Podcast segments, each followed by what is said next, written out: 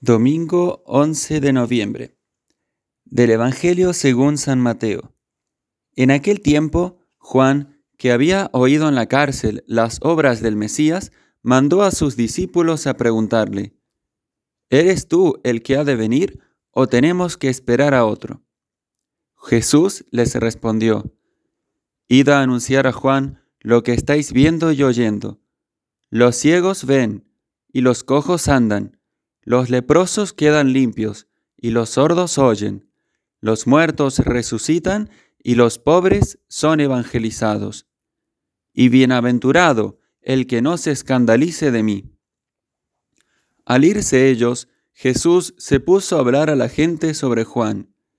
¿Qué salisteis a contemplar en el desierto? ¿Una caña sacudida por el viento?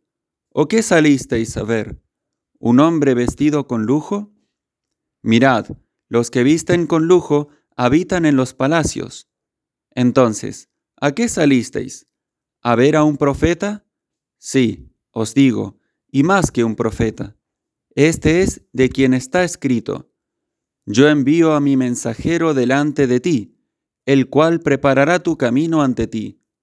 En verdad os digo, que no ha nacido de mujer uno más grande que Juan el Bautista aunque el más pequeño en el reino de los cielos es más grande que él.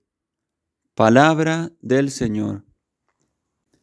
Celebramos hoy el tercer domingo de Adviento, llamado también Domingo Gaudete, que es la palabra latina que significa alegraos, porque así comienza la Eucaristía de hoy. Esta es la antífona de entrada, como se llama, o también introito, donde la iglesia toma un texto de la carta de San Pablo a los filipenses, donde el apóstol dice, alegraos siempre en el Señor. Os lo repito, alegraos, porque el Señor está cerca. Es decir, la iglesia nos invita hoy a compartir la alegría de la Navidad, la alegría del próximo nacimiento de nuestro Redentor, que vamos a celebrar dentro de muy poco. Por eso quiere que nos dispongamos a gozar con esta fiesta, a gozar con el nacimiento del Señor. Y esta, esta solemnidad, bueno, este domingo dedicado especialmente a la alegría, nos tiene que hacer reflexionar acerca del sentido verdadero de la alegría cristiana. ¿En qué consiste? ¿Cuál es su sentido, su naturaleza y cómo podemos también vivirla? Decía el Papa Pablo VI que la sociedad contemporánea, la sociedad tecnológica, decía él, ofrece muchas ocasiones de placer, pero encuentra muy difícil engendrar la alegría, porque la alegría tiene otro origen, es espiritual. Se refería el Papa a la verdadera alegría, a la alegría que brota de un corazón que se sabe amado por Dios, porque en definitiva esa es la esencia, esa es la verdadera naturaleza de la alegría cristiana, el saberse amado por Dios. Amar y ser amado, esa es la fuente de la alegría.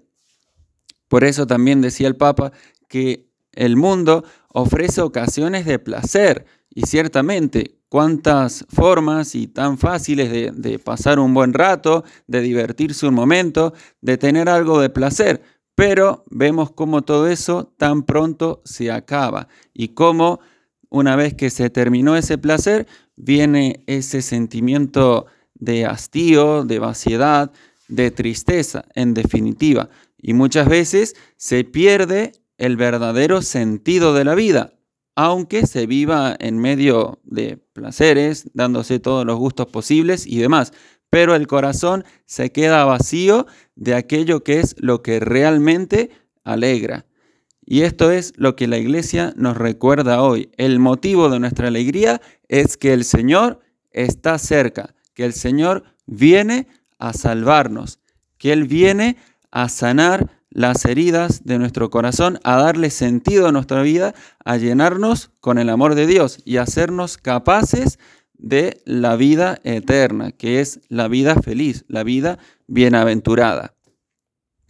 Y en el Evangelio de hoy se nos cuenta ese episodio en el cual Juan, ya preso en la cárcel por Herodes, envía a sus discípulos a conocer a Jesús y los envía con esta consigna, con esta pregunta. Le dicen al Señor, ¿eres tú el que ha de venir o debemos esperar a otro?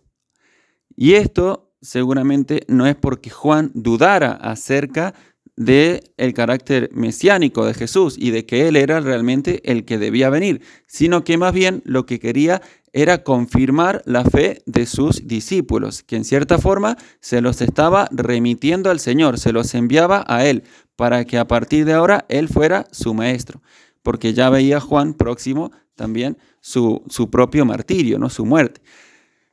Y, el, y Jesús responde con un texto de Isaías que anuncia la venida del Salvador y anuncia las obras que el Señor va a realizar en favor de su pueblo. Los ciegos ven, los cojos andan, los leprosos quedan limpios, los sordos oyen, los muertos resucitan y los pobres son evangelizados. Es decir, todas esas obras de misericordia que realiza Jesús, el Salvador, en favor de su pueblo. Una miseria es aquello que nos impide ser felices. Bueno, Jesús viene a retirar esas miserias y a darnos fortaleza también para soportar los sufrimientos y nos invita a realizar en favor de nuestros hermanos obras de misericordia, que es también una fuente inagotable de alegría, compartir el amor que hemos recibido, compartir el gozo de sabernos amados por Dios, amando también a los demás. Entonces pidámosle a la Virgen, Madre de la Esperanza, Madre del Amor Hermoso y causa de nuestra alegría, que nos conceda también participar en el gozo de su corazón inmaculado para recibir con mucha alegría a Jesús nuestro Salvador. Gloria al Padre, al Hijo y al Espíritu Santo, como era en el principio, ahora y siempre, por los siglos de los siglos. Amén.